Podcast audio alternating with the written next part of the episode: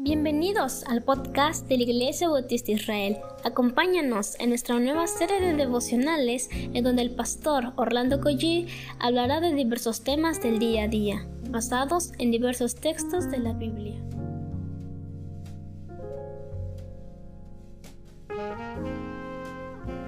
Muy buenos días queridos hermanos, qué, qué gusto me da que estemos en este libro Isaías, pero vamos a orar antes de comenzar. Señor, gracias te damos por tu palabra, gracias porque tú eres fiel, Señor, siempre para nuestras almas.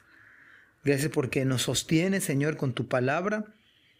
Y ahora que vamos a abrirla, por favor, danos una mente sencilla, Señor. Una mente humilde, Señor, para aprender las maravillas que hay en tu ley. En el nombre de Jesús. Amén. Soy el pastor Orlando Goyi de la Iglesia de Dios Fuerte y de la Iglesia de Israel. Estamos en el capítulo 9, vamos a leer el versículo número 6 y dice así la palabra del Señor.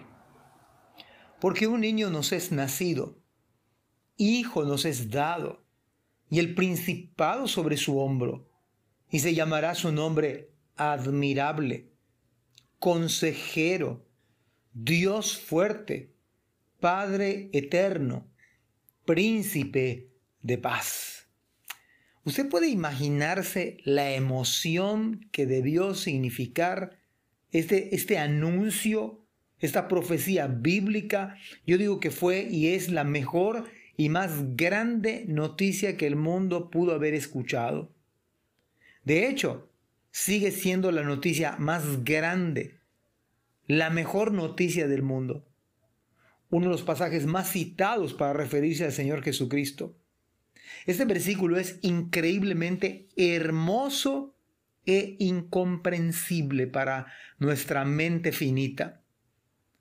Entre los varios títulos que se le da al Señor en, esta, en este texto, uno que acabamos de leer dice, si se llamará su nombre, el principado será sobre su hombro, hijo nos es dado, pero hay un título que vale la pena pensar en él, admirable. Y sí que lo es en todos los sentidos y en todos los aspectos de su vida. Es un título para un, en su momento, un bebé. Fue admirado desde su nacimiento e incluso antes de nacer. Y sigue siendo admirado y seguirá siendo admirado para todo aquel que ha nacido de nuevo. Pero además hay otro título increíble, consejero. Dice la palabra del Señor que Cristo es el consejero de nuestras almas.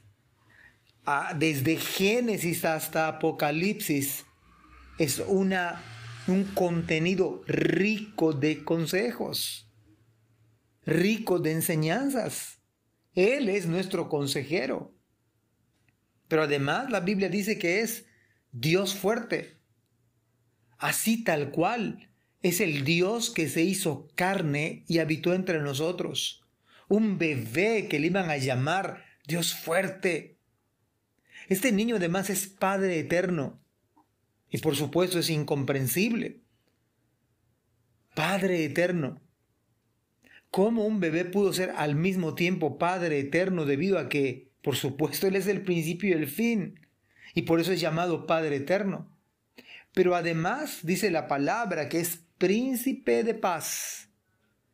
Y con esos atributos al Señor, entonces, si es admirable, como dice la palabra, ¿no deberíamos ustedes y yo adorarle? Si es admirable, ¿no acaso aquellos eh, magos de Oriente?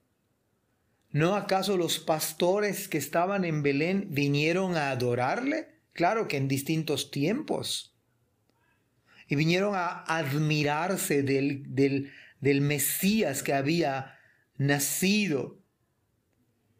Y si es consejero, ¿cómo es posible que usted y yo no sepamos qué hacer en el día de hoy? En los dilemas y preguntas y cuestionamientos que nos hacemos. ¿Cómo es posible entonces que usted y yo no le busquemos para buscar de él consejo? ¿Qué debo hacer en este asunto? ¿Qué debo hacer en esta problemática en mi vida?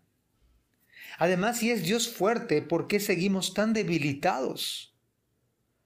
Tan zarandeados por el enemigo, tan vulnerables ante el pecado, dado que Él es Dios fuerte. Y si es príncipe de paz, ¿cómo es posible que sigamos en un momento dado tan desesperados, tan atribulados? De tal manera que estos títulos que se le dan al Señor Jesús no solamente son para que usted y yo lo sepamos. Mis amados hermanos, yo creo que este versículo quiere cambiar nuestra manera de ver las cosas. Es Padre eterno. Es Padre eterno, por lo tanto, estamos aquí en la tierra como peregrinos y extranjeros. Y si es príncipe de paz, ¿por qué afanarnos? Y si es consejero, ¿cómo no buscarle todos los días para pedir de él consejo en su palabra? Consejo a, a los pastores, que Dios utiliza en las, eh, en las iglesias.